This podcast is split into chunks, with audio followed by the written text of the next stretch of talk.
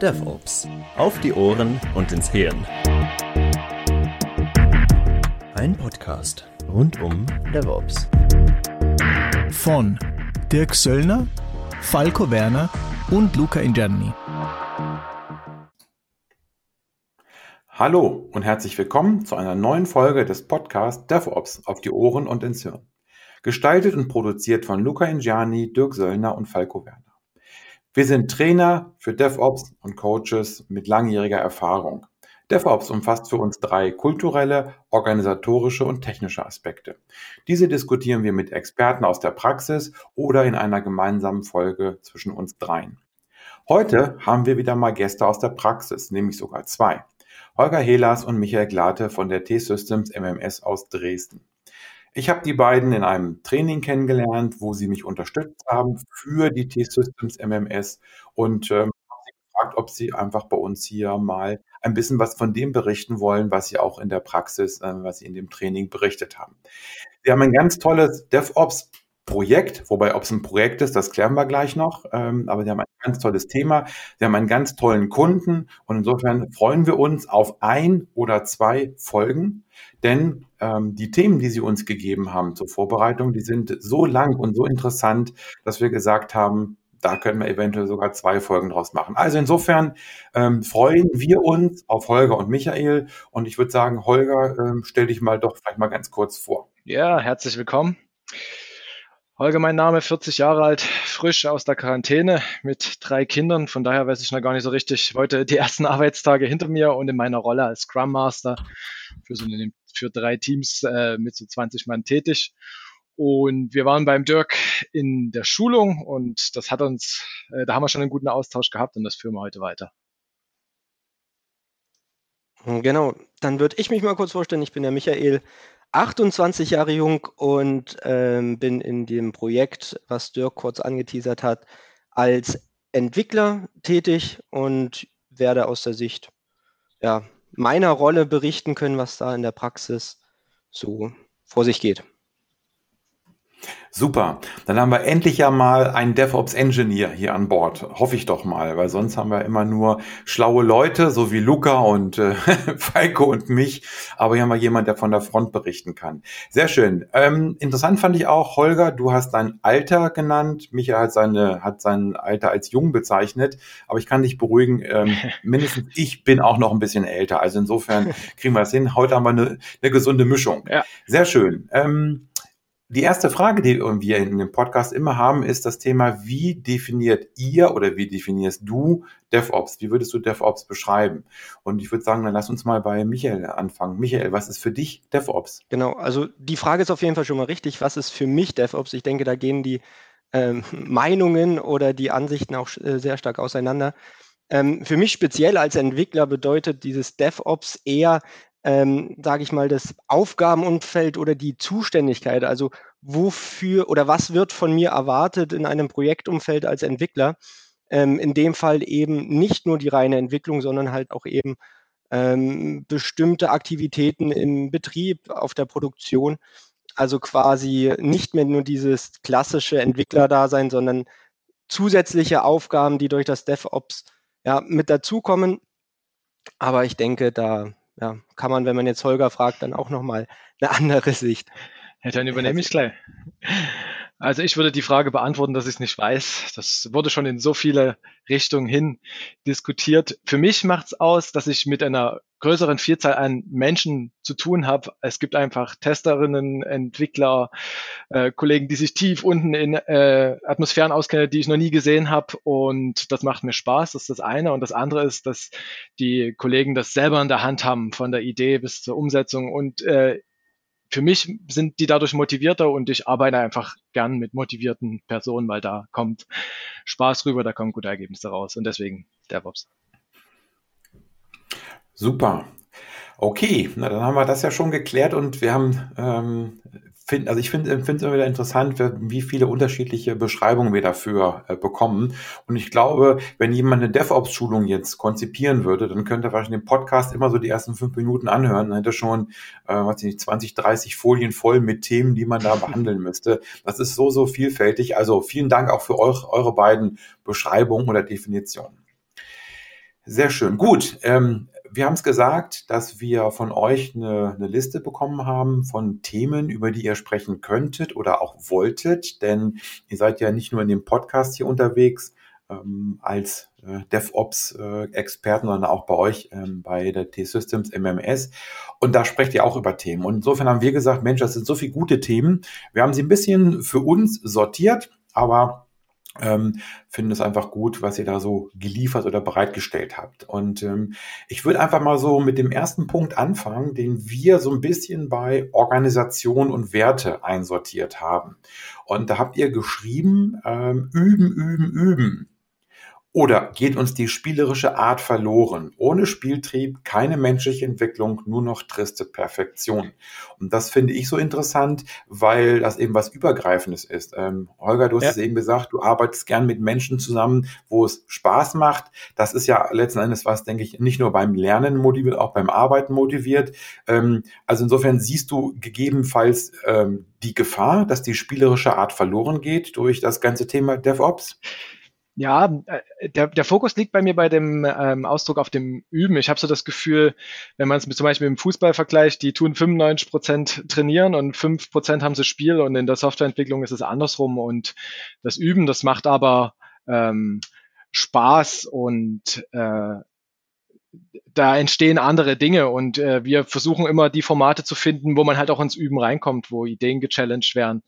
Und ähm, deswegen war mir das so wichtig. Also wie kommt man hin, dass man äh, offen ist, dass man lernt, dass man äh, neue Dinge tut. Und ähm, ich musste bloß gerade meinen Rechner entsperren, das kommt jetzt in den Podcast mit drauf, aber es passt, deswegen bin ich jetzt ein bisschen aus der Idee raus. Ähm, und wir, wir versuchen halt Erfahrungen damit zusammen. Zum Beispiel haben wir gerade eine Disaster Recovery Test. Wir haben äh, eine, eine Zahlmittelkette mit verschiedenen Dienstleistern und da gab es mehrere Problemfälle. Und wir tun immer wieder neue Probleme feststellen und nie üben, sondern immer nur direkt knallhart Einsatz machen und entstören. Und wir versuchen die jetzt zusammenzukriegen und halt so produktionsnah wie möglich wirklich mal ein Inzident da platzen zu lassen und dann zu schauen, wie die einzelnen Menschen, und die Menschen müssen ja noch zusammenarbeiten, miteinander handeln und wollen dann rauskriegen, was gut lief und was nie gut lief. Und äh, von den Formaten gibt es ein paar. Wir haben noch ein anderes Format, wo auch viel geübt wird. Äh, alle, die bei uns eine Rufbereitschaft machen, müssen so eine Rufbereitschaftsschulung äh, und da kriegt man dann einen Anruf und hat einen Echtfall und auch da wird geübt. Und äh, ich habe das Gefühl, dass die Menschen daran Spaß haben, dass die da eine Rückmeldung kriegen, wo sie noch, äh, wo sie gut sind, äh, wo Themen noch äh, flach liegen, wo sie sich weiterentwickeln können. Und dann kommt halt diese spielerische Art rein. Äh, und, und die ist auch so ein bisschen das Salz in der Suppe. Ja, genau. Ich würde da mal kurz auch was zu sagen. Ich finde es gut, dass das Holger so anspricht im Sinne von, dass der Entwickler auch manchmal einfach immer nur am Reagieren ist. Also quasi löscht, wo es brennt und selber dann gar nicht in diese äh, Möglichkeit gerät, dann ähm, ja, neue Dinge auszuprobieren oder halt eben sich ja, auf den Ernstfall vorzubereiten. Klar hat man jetzt in dem Projekt hier bei der, ähm, wo wir beide mit involviert sind, ähm, was Holger angesprochen hat, einige Formate wie diese Schulung von dem Picket-Dienst, also der Rufbereitschaft. Ähm, allerdings kann ich das nicht so ganz unterstreichen, denn ähm, wir haben ja auch in dem Sprintzyklus immer noch als Entwickler am Ende so eine Phase, die sehr viel Spaß macht, die so zwei bis drei Wochen ähm, ähm, lang ist, wo wir eben Neues ausprobieren können, wo wir ähm, Innovationen mit vorantreiben können. Wir nennen das IP-Sprint. Ne? Wo wir dann Ideen oder ähm, Probleme mal aufschreiben, besprechen im Team und dann vielleicht mal challengen und daran ein bisschen was arbeiten. Aber ähm, vielleicht muss man dazu sagen, ich bin auch in einem, in einem anderen Team jetzt als der Holger. Klar, wenn man jetzt in Zahlung ähm, da ganz, ganz viele Brände hat und die dann am Ende nur noch am Löschen ist, das macht keinen Spaß. Das, das sehe ich ein, genau. Mhm. Ähm, vielleicht sollte man ein bisschen was über euer Projekt oder, oder über euer Programm erzählen, weil ich habe ja gesagt, ein interessantes Programm oder Projekt, wie gesagt, das müssen wir nochmal klären, ob das für euch ein Projekt ist, wie ihr das seht. Ähm, vielleicht könnt ihr da mal ein bisschen was zu, zu berichten, weil das sicherlich auch sehr interessant ist für die Hörer, dass wir eben nicht ähm, ja, über ein Produkt sprechen, was irgendwo so eine, so eine App ist oder so, sondern es ist ja ziemlich ähm, sichtbar, das, was, die, was ihr da baut und betreibt. Wir sind bei der SBB in der Schweiz tätig, Mobilitätsdienstleister. Da sind recht viele Unternehmungen unter einem roten Dach vereint und wir speziell sind da in Zahlung drin. Ähm, es gibt ganz viele ähm, Transaktionen, ob sie nur über das Mobile äh, naht hier in der Schweiz oder am Schalter gemacht werden. Es gibt unglaublich viele Zahlmittel und in der Kette hängen auch ganz viele andere Dienstleister mit drin. Man ist nie allein. Also DevOps umfasst jetzt ja nie bloß das, was wir direkt beim Dienstleister tun, sondern oft sind es auch externe Partner mit dabei. Und äh, da sind halt viele Transaktionen am Tag tätig, über 200.000 und die müssen halt durchprozessiert werden und immer am Laufen gehalten werden. Und der DevOps-Anteil ist dann da halt dafür zu sorgen, dass auf der einen Seite die Produktion immer läuft, das ist auch die erste Prio, auf der anderen Seite, dass die Wünsche der Kunden und der Vertreter im Unternehmen der SBB, die das übersetzen in Form von Epic Features, User Stories, dann auch stabil eine Weiterentwicklung äh, erfährt. Und auf den zwei Beinen muss man immer hin und her springen. Man darf aber keins von den beiden irgendwie mal eine längere Zeit eingeknickt lassen, weil dann wird es schwierig. Deswegen ist das so anspruchsvoll, nenne ich es mal. Aber auch. Ja, okay. Genau. Das heißt, wenn, wenn ein Schaffner in einer Schweizer Bahn ähm, ein Ticket kontrolliert, dann läuft das sozusagen über euer Produkt oder über eure Produkte. Das muss man ein bisschen differenzieren. Also letztendlich arbeiten wir an, wenn man das als Produkt bezeichnen möchte, an mehreren. Also es gibt sowohl den Webshop, also was jeder Kunde in der Schweiz oder wir hier von Deutschland aus einfach auf unserem Handy aufrufen können. Dann gibt es aber wiederum das Kassensystem, also dieses CASA. Man muss sich das vorstellen, jetzt in Deutschland, man man geht in ein äh, Infozentrum und dann sitzt da ein, ein Angestellter vor einem Rechner und möchte dir ein Ticket ausdrucken oder dir eine Erstattung machen, was auch immer. Und dann arbeitet er mit einer Seite, Produkt nenne ich es jetzt mal, das heißt bei uns Casa. Dafür sind wir quasi auch noch zuständig letztendlich. Und das sind so zwei Dinge, äh, für die wir uns offensichtlich kümmern, die man, die man selber äh, sehen kann der Holger mit seinem Team ist da, wie, wie er gerade äh, beschrieben hat, in den Finanzen tätig. Für mich in, in, meinem Team als Entwickler geht es dann eher darum, was passiert nach der Fahrt. Also in der Schweiz heißt es Service après-vent, wenn ich das hoffentlich richtig ausgesprochen habe. äh, ein, ein, französischer Begriff war ich nie gut. Ähm, jedenfalls heißt es, ähm, was passiert, wenn man die Reise getätigt hat oder sie eben nicht antreten konnte. Ja, also ähm, man hat eine, ein Erstattungswunsch, man möchte etwas teilerstatten lassen. Und da muss man sagen, sind die Schweizer schon sehr, sehr äh, kulant, was da zu erstatten geht. Ähm, das ist schon ein ganz, ein ganz schön Wahnsinn. Ähm, und da muss man natürlich auch gucken, mit den ganzen äh, Providern und Drittsystemen zusammenzuarbeiten. Ne? Gerade im internationalen äh, Personenverkehr hat man ja da auch äh, ähm, ähm, grenzübergreifende Themen, wo man dann eben gucken muss, ja, okay, wie kriegt man das Geld wieder anteilig? Was passiert da? ne, drumherum. Und dann setzt natürlich Holgers Team wieder an, ne? wenn wir sagen, ja, okay, wir, wir erstatten euers, dann. Ja, wir haben dann wieder Probleme. Genau. Wenn in einem Land der Mehrwertsteuersatz gehoben oder gesunken wurde, das war ja letztes Jahr gang und gäbe während der Pandemie und dann spielen wir wieder zusammen in größeren Richtig. Verbänden. Aber das ist dann nicht mehr mein Problem. sehr gut. Ich habe jetzt gerade auch noch mal kurz eine Nachfrage wo wir vorhin diese Überschrift üben, üben, üben hatten. Ich habe mal gehört, dass DevOps irgendwie um Automation ginge. Sollte ich denn dann überhaupt noch üben müssen? Automation in welcher, in welchem Bereich? Also Testautomatisierung würde mir da jetzt als erstes einfallen. Naja, also meine Antwort darauf wäre, dieses Mobilitätsunternehmen mit seinen 300 verschiedenen Unternehmungen, die da sind und der Vielzahl an Tickets, dass da alles automatisiert ist, ist eine Ausbaustufe, die können wir uns vorstellen, aber ob die irgendwann erreicht wird, das ist schwierig. Nach wie vor sind Menschen notwendig, um halt Brüche in Unternehmen oder in Tools oder in äh, Fehlermeldeprozessen zu machen und das muss nach wie vor noch geübt werden. Es ist ja nie dieser ominöse Button, der in vielen Köpfen hängt, auf den man draufdrückt und dann wird da paketiert und ausgeliefert und ist sofort live. Also es gibt wirklich mehr als genug Sachen, die man übt. Und mein Gefühl ist halt, wenn man die Möglichkeit gibt zu üben, dass die Mitarbeiterinnen sicherer werden, Vertrauen haben und damit auch besser handeln in ihrer täglichen Arbeit. Und deswegen mein Plädoyer fürs Üben. Genau, aber mich würde der Punkt mit dem Automatisieren gerade nochmal interessieren, Luca, an was du da gedacht hast. Ja, ich, ich war da halt einfach, ich meine, ich gebe zu, die Frage war natürlich auch ein bisschen, äh, bisschen hinterhältig gestellt. Aber ich war so erinnert an einen anderen Podcast, den wir hier gemacht haben, wo wir einen Site Reliability Engineer von Google zu Gast hatten. Und der hat auch ähm, etwas gesagt, was ich eben so bemerkenswert fand. Er hat gesagt, die befinden sich immer in diesem Spannungsfeld. Eigentlich wollen sie alles wegautomatisieren, was sie irgend können. Macht ja auch Sinn, wenn du irgendwie ja. Fußball, Fußballfeldweise Server betreiben musst. Aber andererseits ist es ihnen ganz wichtig, dass jeder SAE sich ähm, äh, sicher fühlt, selbstbewusst fühlt, auch manuell sogar auf Produktionsumgebungen rumzupfuschen, weil früher oder später wird er es eh tun müssen. Das ist aber auch der, der Klassiker. Also wenn, wenn ein Neuer in das Projekt reinkommt und mir am Anfang erzählen, du hast ab morgen Zugriff auf Prot und auch die Rechte und du dürftest, wenn du wolltest, da was ändern und das würde direkt am Schalter oder am Mobile sein, dann hätte er einfach zu viel Angst. Also, oder, oder irgendwelche andere Sinne schlagen fehl und er macht's einfach. Aber ich sage halt, übers Üben kommt man ran. Also, was ist die andere Methode zu lernen in so einem Projekt? Und das ist ja riesig, dieses Umfeld. Das ist ja zugucken, aufschreiben, notieren, ausprobieren. Aber irgendwann muss man ja auf Produktion kommen. Genau. Ja. Und wenn da dann eben das Üben fehlt, dann ist es auch wichtig, in einer, in einer ähm, sage ich mal, in einem gesicherten Umfeld zu sein mit dem Team, wo man meistens dann auch erfahrene äh, Mitglieder dabei hat, wo, sage ich auch, Dokumentationen vielleicht schon existieren von Fehlern, die mal aufgetreten sind und die schon mal da waren.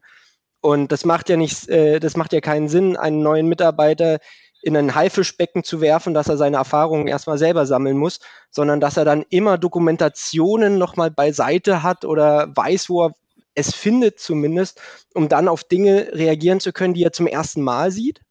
Aber das Problem hatte man schon mal. Ne? Das hat mal äh, jemand zu mir gesagt, ja, dann google doch einfach, ich wette mit dir, dass irgendjemand auf der Welt das Problem schon mal vor dir hatte.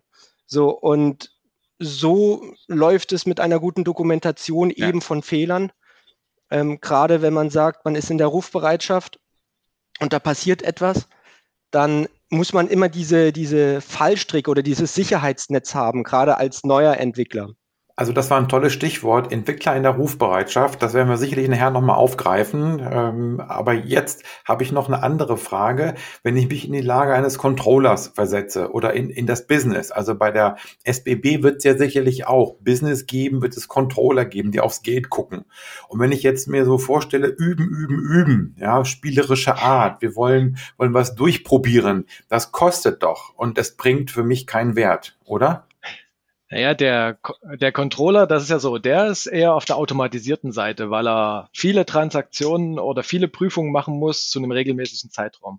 Der tut jedes Release, was gebaut wird, daraufhin prüfen, dass am Ende die schwarze Null steht. Und bei 250.000 Transaktionen täglich über so eine drei Wochen Sprintzeit, wenn da Neues reinkommt, ist da einiges drin. Der ist wahrscheinlich für Automationen auch sehr willkommen und will gar nicht so links und rechts äh, so viel Überraschung haben. Aber wir haben den einen Aspekt angesprochen, der neue Mitarbeiter brauchst für die Sicherheit und für mich braucht auch der bestehende Mitarbeiter, das ist das Salz in der Suppe, weil so eine Übung, wie wir es jetzt machen mit fünf Dienstleistern, wo man auf so ein Niveau kommt, dass man sich erbaut hat, dass man sich vertraut, dass man einander kennt, dass man schon das DevOps-Level mal getauscht hat, Monitoring gezeigt hat und dass man da eine so bereit ist, auf Produktion was äh, niederzureißen, ohne die ganzen anderen zu informieren und dann zu gucken, ohne irgendwie ein Blaming zu machen, nach vorn zu schauen, dass jeder auch sich einbringt, was lief gut und was lief nie gut. Das ist doch mal was anderes in das Hamsterrad hinein.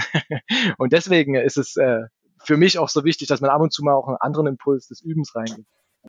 Okay, ich hätte jetzt sogar gedacht, dass du ähm, auch noch ein bisschen darauf ab, abhebst, dass der Vorteil bei diesem Üben ja auch derjenige ist, dass man dann im Fall der Fälle ähm, besser ist. Also dass es sich ja. schlussendlich auch für einen Controller rechnet, wenn man einfach sozusagen mal über, über die, die gesamte Zeit sich das anschaut. Also nicht nur, naja, jetzt sitzen sie zwei Tage und üben irgendwas und bauen nichts. Ich kriege keine Funktionalität, aber es lohnt sich eben für das Gesamtthema. Ne?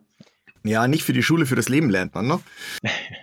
naja, let okay. letztendlich ist, glaube ich, die Übung oder das Üben, worüber wir hier sprechen, eher dieses, wie gehe ich an Probleme ran, an neuen Problemen und wie finde ich schnell eine Lösung dazu, wenn ich das Problem vorher noch nicht gesehen habe. Weil ich meine, ähm, wir sprechen jetzt beim als Entwickler da sein, ne? zum Beispiel, ich habe das über meine Ausbildung, über mein Studium äh, zum gewissen Teilen gelernt, dieses Handwerkszeug, wenn man das mal so runterbricht. Ne? Wir sprechen hier jetzt nicht von Skifahren oder ich spiele Geige und muss da jetzt äh, durch Wiederholungen üben, sondern eher, ähm, man hat das Handwerkszeug und durch Erfahrung im Projekt und mit Arbeit mit dem Code und den Systemen und den Monitoring-Systemen ähm, eignet man sich ja ein bestimmtes Verständnis von diesem System an.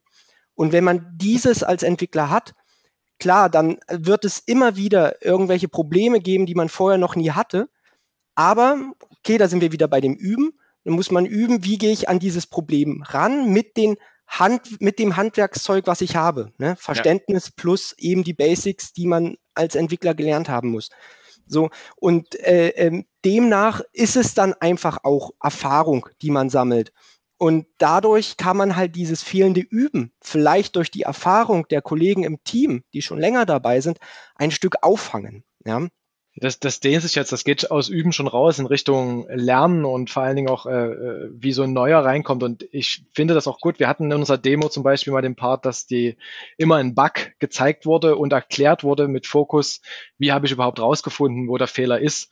Und ein Erfahrener wird da aus irgendwelchen Logs was rauslesen, was du nie siehst oder in Dinge reingucken, Schubladen aufziehen, die du nie gesehen hast. Und dann, ja, soll das halt aus dem einen Kopf in den anderen und hoffentlich steht er dann vor der Situation mal und muss äh, da die gute Lösung finden. Aber weil wir ja den Rückschluss nochmal zur Automatisierung finden würden, äh, wir haben ja gerade beschrieben, das Problem ist immer ein neues und das ist halt schwer zu automatisieren. Genau. hat der Mensch seine Berechtigung.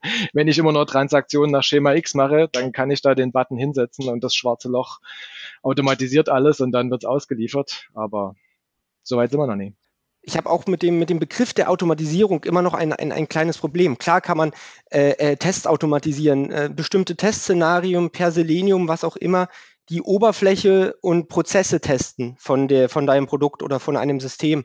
Aber darüber hinaus, wenn ein neues Feature ansteht, wenn neue, wenn neue, wenn neue Anforderungen kommen vom Business, vom PO oder was halt im, im Planning angesprochen wird, dann ähm, ist es da schwierig, gerade in so einem komplexen Umfeld, ohne jetzt dem Menschen auszukommen. Ja, auf jeden Fall.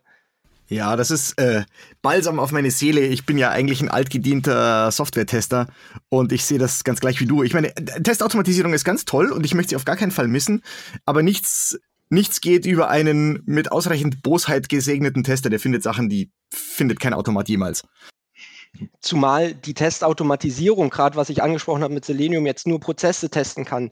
Die Code, der Code oder bestimmte Module müssen immer noch anders getestet werden, ne, mit, mit äh, ähm, Grenzkriterien, wo auch meiner Meinung nach immer noch zu wenig Zeit reingesteckt wird jetzt als Entwickler. Und da fasse ich mich auch in meine eigene Nase, definitiv, dass man erstmal das Feature fertig kriegen möchte und sagt, hier, ich habe das Ticket abgearbeitet, testen, ach so, ja, na, wird schon, wird schon funktionieren. Ne?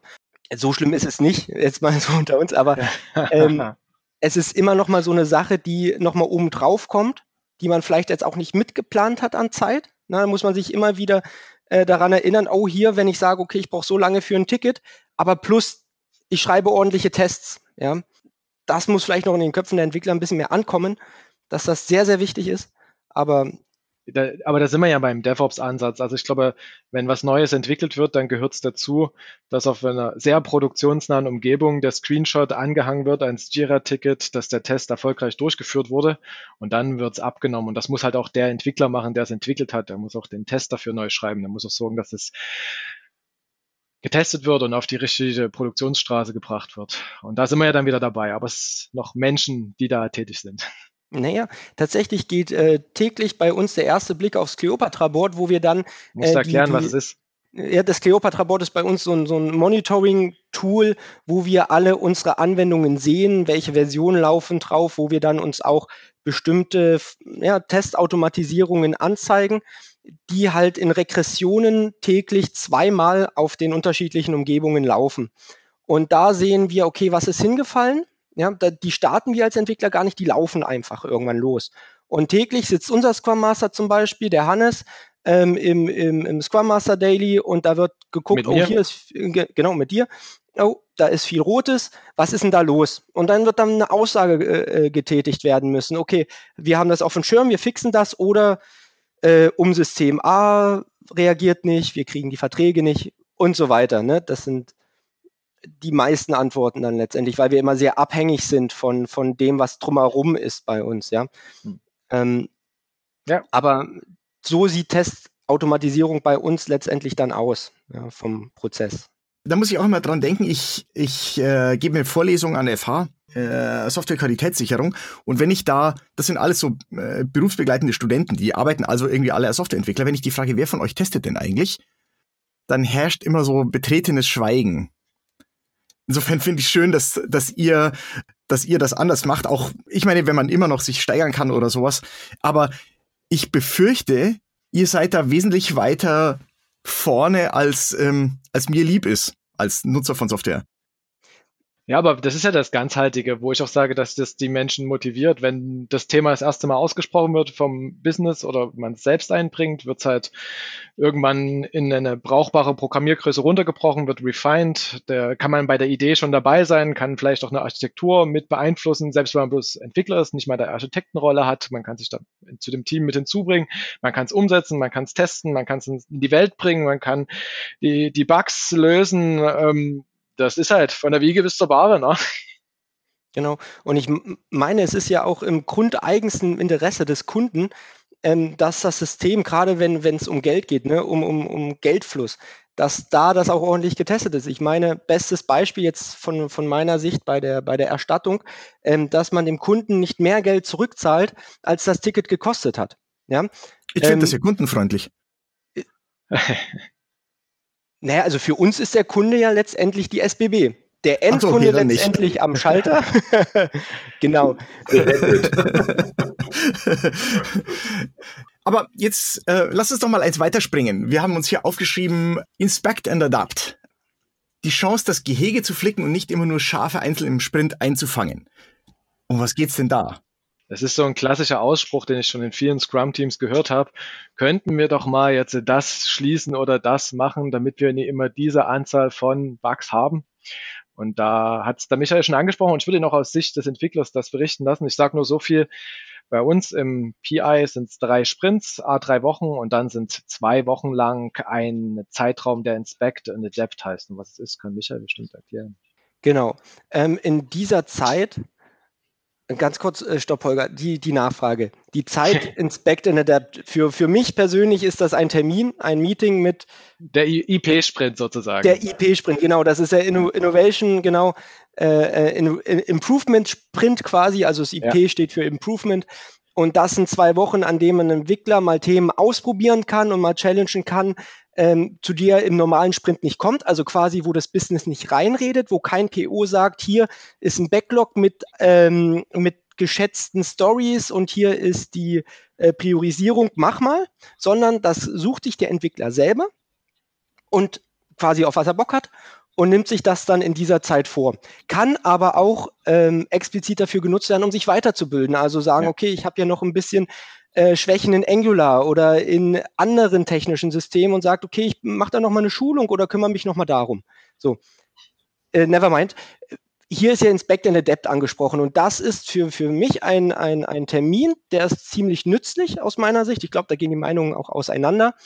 Aber ähm, wir sitzen da zusammen, wo bestimmte Statistiken mit den, mit den Entwicklern geteilt werden. Also quasi, wie lief denn äh, der letzte Sprint, was ist so das Feedback vom Business quasi? Wie haben die das gesehen? Wie ähm, ist unsere Lieferzuverlässigkeit? Also wie viele ähm, ähm, ähm, Stories konnten wir in der Zeit, die wir uns vorgenommen haben, bearbeiten?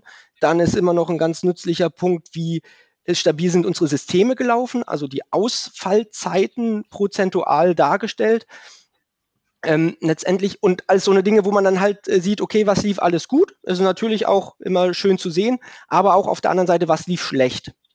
Und dann wird auch immer Zeit dafür gegeben, das zu diskutieren. Ne? also es ist quasi wie eine, hm, Holger, bitte ähm, ähm, korrigier mich da, wie eine große Retrospektive, wo man genau. dann sagt, okay, das li lief schlecht. Ähm, wir gucken mal, wie wir das verändern können mit Next Steps und diskutieren darüber.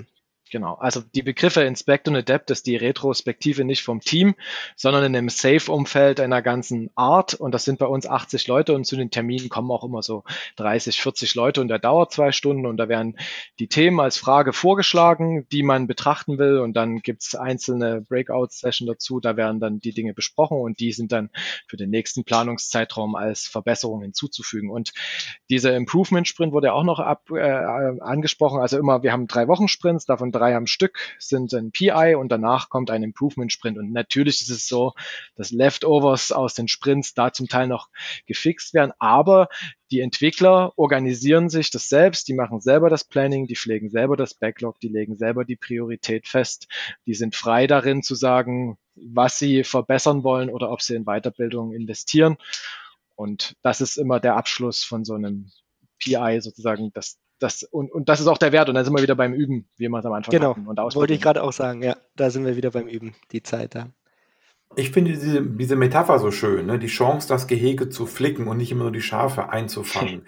Weil ähm, ich habe ja manchmal so meine Schubladen von, von IT-Lern und ich glaube, dass viele ITler eben nach wie vor noch gerne immer wieder Schafe einfangen, weil sie sich da beweisen können, wenn man das Beispiel jetzt mal nimmt. Ähm, und ich komme ja immer in meinen Trainings mit dem Beispiel Axt schärfen, um die Bäume ja. besser fällen zu können. Ist ja das Gleiche. Also insofern, ähm, das habe ich jetzt hier gelernt. Ähm, ich hatte das irgendwann schon mal gehört, aber ich finde es einfach ein, ein schönes Bild, einfach zu sagen, so, ähm, ähm, wie kann ich denn agiles Vorgehen, wie kann ich ähm, Inspect and, and uh, Adapt erklären, nämlich genau zu sagen, ich kann immer Schafe wieder einfangen, aber ich kann auch mal dran gehen, das Gehege zu flicken und dann vielleicht sogar dauerhafter zu flicken. Also nicht nur flicken, sondern vielleicht sozusagen dann den Zaun noch höher ziehen oder die, die, ähm, die, die, die, die, die Maschen enger zu ziehen, wie auch immer. Also das finde ich schon sehr, sehr interessant. Für mich sind es die, die zwei Punkte, die da wichtig sind. A, dass diese Zeit gegeben wird und dass die Teams wirklich selbst organisiert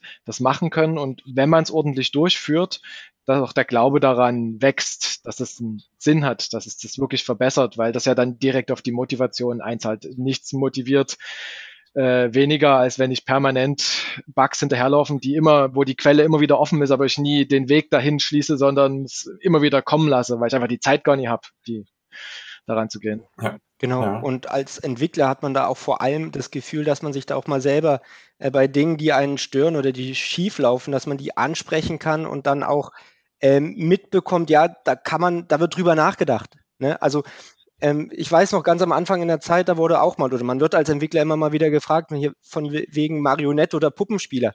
Es gibt einem zumindest das Gefühl, ein Stück weit die äh, Puppenspieler sein zu können, dass man auch mal Dinge anspricht, die nicht gut laufen und man dann auch einen Raum hat, wo man diese angehen kann oder wo ja. zumindest das Ganze gechallenged wird. Und das bringt schon viel. Ich kann das nochmal als Scrum Master Perspektive bringen. Wir leiten ja im Sprint die Meetings und da kann man ja auch mal messen oder beobachten, wer welchen Redeanteil hat. Und ich kann sagen, in den IP-Sprints, wo das Team selber plant, kommen deutlich mehr Mitarbeiter zu Wort. Es ist viel diverser, viele, die ich sonst nie höre, weil die Moderation halt vorgegeben ist oder weil man sich dann zum Teil vielleicht auch bequem zurücksetzt und auf seinen Einsatz wartet. Das gibt's dann nie, da ist das Team unter sich. Da wird gesprochen. Sehr schön. Übrigens für die Zuhörer, die ähm, sich beruflich verändern wollen, ähm, wahrscheinlich, ähm, man findet auch eure Webseite, da habt ihr bestimmt auch noch freie Stellen, denn ich denke mal, dass äh, von dem, was ihr dort berichtet, ähm, ich mich als Entwickler wohlfühlen würde. Und wir haben immer das Thema intrinsische Motivation. Und das, was ich bei euch raushöre, ist eben wirklich, dass ihr das nicht nur, ich sag mal, im, im Sinne von, ähm, ja, wir machen mal so, so ein Bildchen, als ob wir das tun, sondern für mich klingt das so, als ob sich das durch eure ganze ganze Einstellung, durch eure ganze Organisation durchzieht, dass er eben Wert auf die Entwickler legt, auf deren Motivation, auf deren Kreativität und dass er darüber ja auch die intrinsische Motivation herbeiführt. Ja. Aber das müssen wir machen. Wir stellen Teams mit Leuten, die schnell produktiv werden müssen und wir müssen die Umgebung so gestalten, dass sie positiv ist und dass aus jedem das Beste rauskommt, weil nur dann, also es gibt ja auch harte Fakten dahinter, nur dann überleben wir das halbe Jahr, das Jahr, das nächste Jahr und bleiben Partner und können auch an solchen guten Projekten teilnehmen. Ja, zum einen Partner, aber zum anderen, äh, ohne dass jeder von sich heißt, also von sich aus auch mitarbeitet und dann sagt, hier, ich bin gerade frei, äh, hat denn jemand gerade was für mich, weil ich gerade blockiert bin in einem Ticket? Ohne diese Einstellung würden wir als Team am Ende des Tages auch nicht auf unsere äh, Ziele kommen, die im Planning gesetzt ja. werden. Und dann hat man das äh, Meeting mit, ne, mit den Business-Leuten und muss sich vielleicht für etwas rechtfertigen, was man nicht geschafft hat, was immer nicht schön ist. Aber um das zu verhindern, ist es ähm, ein, ja, ist es nur miteinander kann man das letztendlich schaffen. Und deswegen, ähm, ja, ist das meiner Meinung nach eine Anforderung an eine Person in so einem ja. Umfeld zu arbeiten. man profitiert dann eben halt auch davon, dass der Arbeitgeber oder sage ich jetzt mal im Projekt man ja ein schönes Umfeld geliefert bekommt. Aber ich letztendlich, was Holger gesagt hat, runtergebrochen, ist es halt eben auch so, dass man dann auch produktiv sein muss. Ne? Also wie gesagt, meine, mein Eingangssatz war, dass ich gern mit motivierten Menschen arbeite und die Umgebung macht da viel aus und das Miteinander. Und ohne dem wird man das auch nicht schaffen. Wir, wir, wir sind darauf angewiesen, dass der, der mitarbeitet, äh, sich traut, Fragen zu stellen, Feedback gibt, Rückmeldung gibt äh, und nur wenn er das macht und interagiert, und da sind wir auch wieder bei DevOps, äh, weil das gehört für mich genauso dazu, dann, dann kommt am Ende auch das Ergebnis raus. Weil ankommen tut man nur als Team. Äh, ja.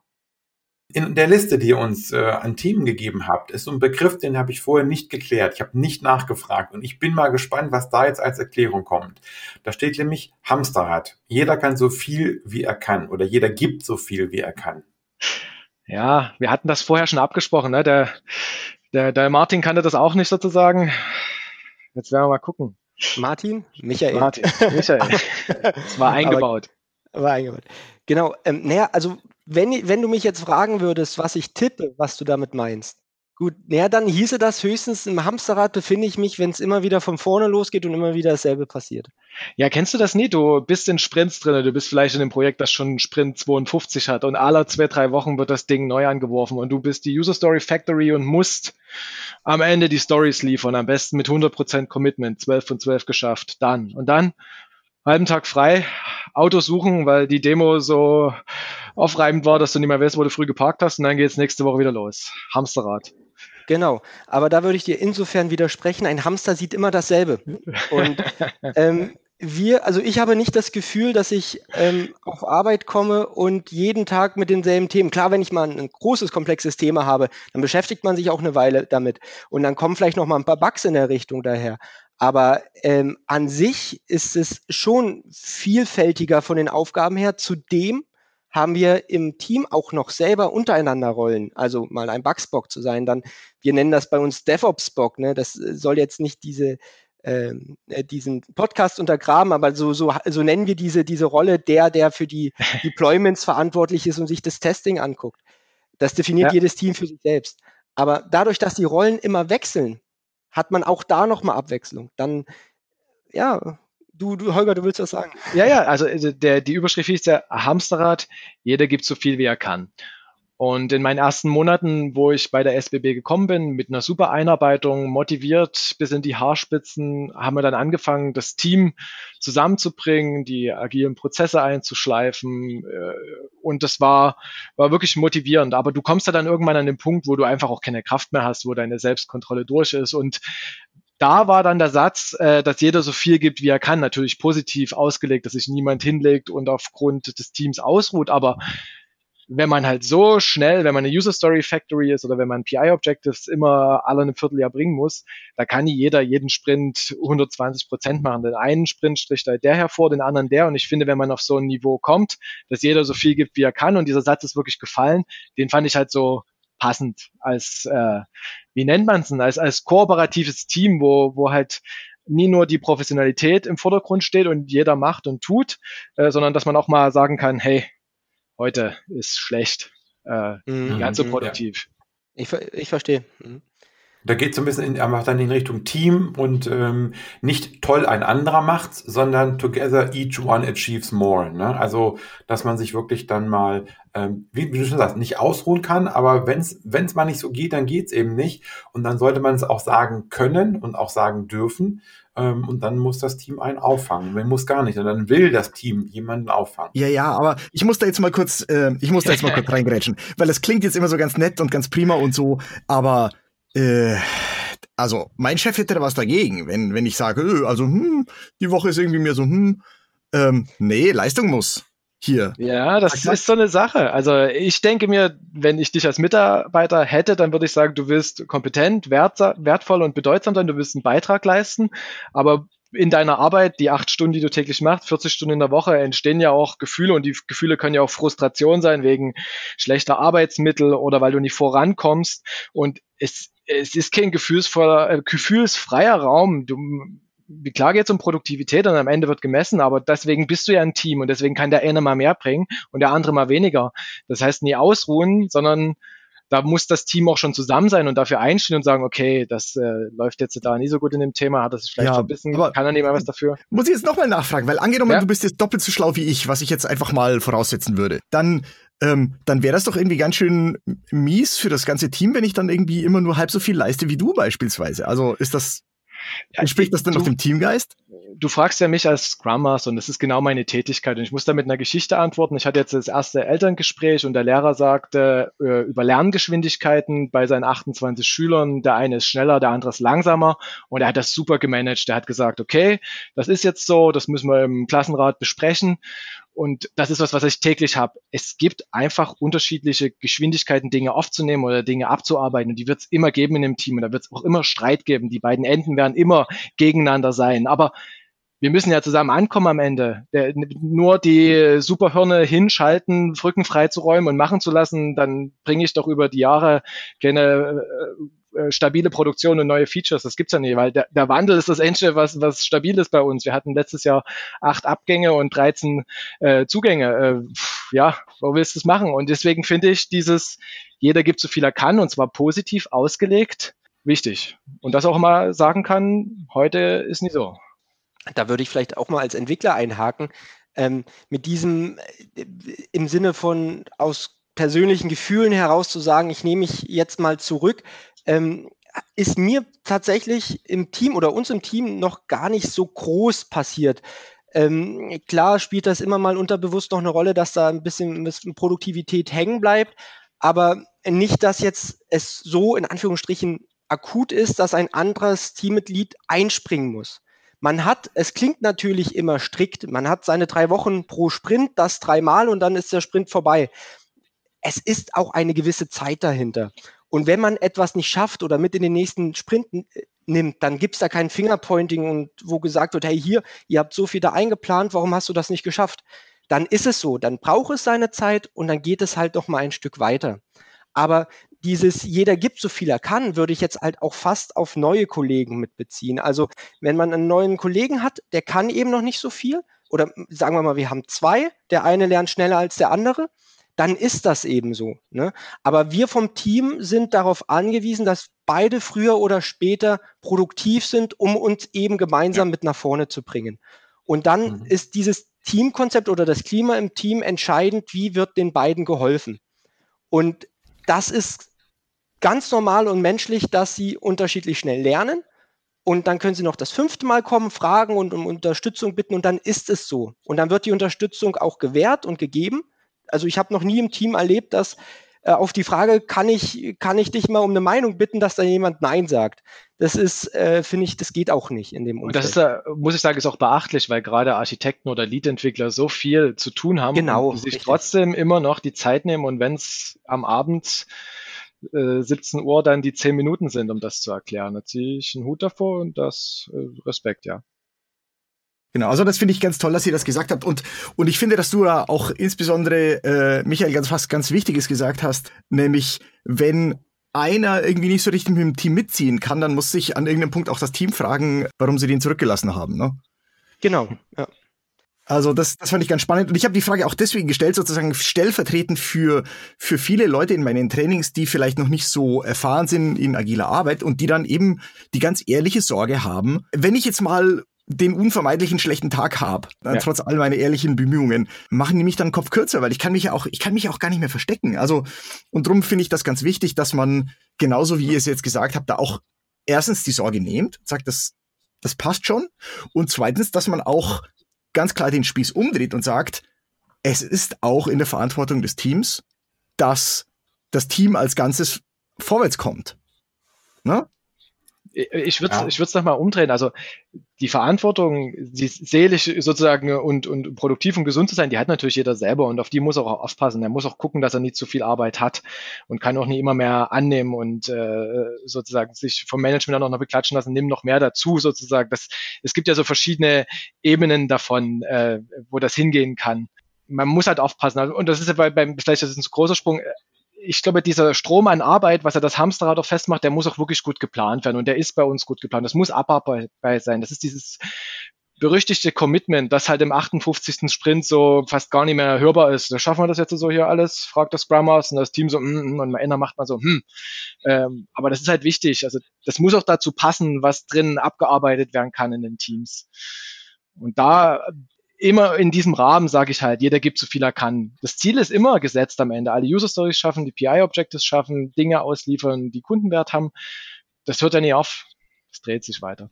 Genau. Und Klar, da, ja. da kann ich vielleicht auch ein bisschen aus dem Projekt mal reden. Wir waren da auch an einem Thema dran, was wir erst eingeplant haben und dann halt auch maßlos unterschätzt hatten tatsächlich ähm, weil wir in einer bestimmten Sache nicht einfach nur weiter so wollten, sondern halt auch ähm, da die Chance gesehen haben, eine Verbesserung für uns als Team reinzubekommen.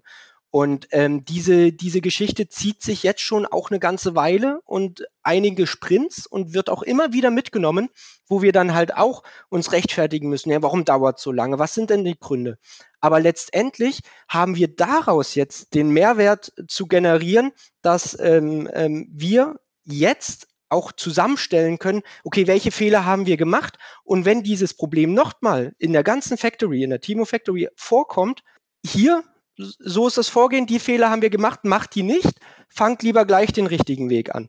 Und dadurch haben wir dann auch nochmal vielleicht aus dieser Zeit, die wir länger gebraucht haben, wo wir erstmal vor eine Wand gelaufen sind, natürlich jetzt auch ähm, zu zeigen, hier ist die Wand, geht mal lieber drumherum. Ja, ähm, und das bringt dann auch schon mal viel, weil man dann in einem, sage ich mal, konstruktiven Umfeld ist, wie mit einem, nicht, ich will es nicht Versagen nennen, aber wie es mit einem ähm, Fehler oder mit einem, ja, mit einem Fail einfach umzugehen. Ja. Ja, für mich gehört das zu der Umgebung dazu, die motivierend ist.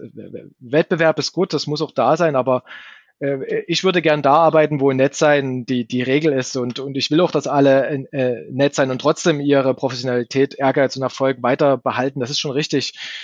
Aber irgendwo ist die, ist die, Grenze. Genau, irgendwo ist die Grenze, das stimmt natürlich. Wenn es für den Kunden ja, ja. kritisch wird, ne, ja, gerade in Sachen ja. Rufbereitschaft drumherum, dann muss man natürlich auch liefern. Und dann ist auch mal schnell diese Wohlfühlmentalität und, und Bereich vorbei, wenn man da eben auch nicht liefert.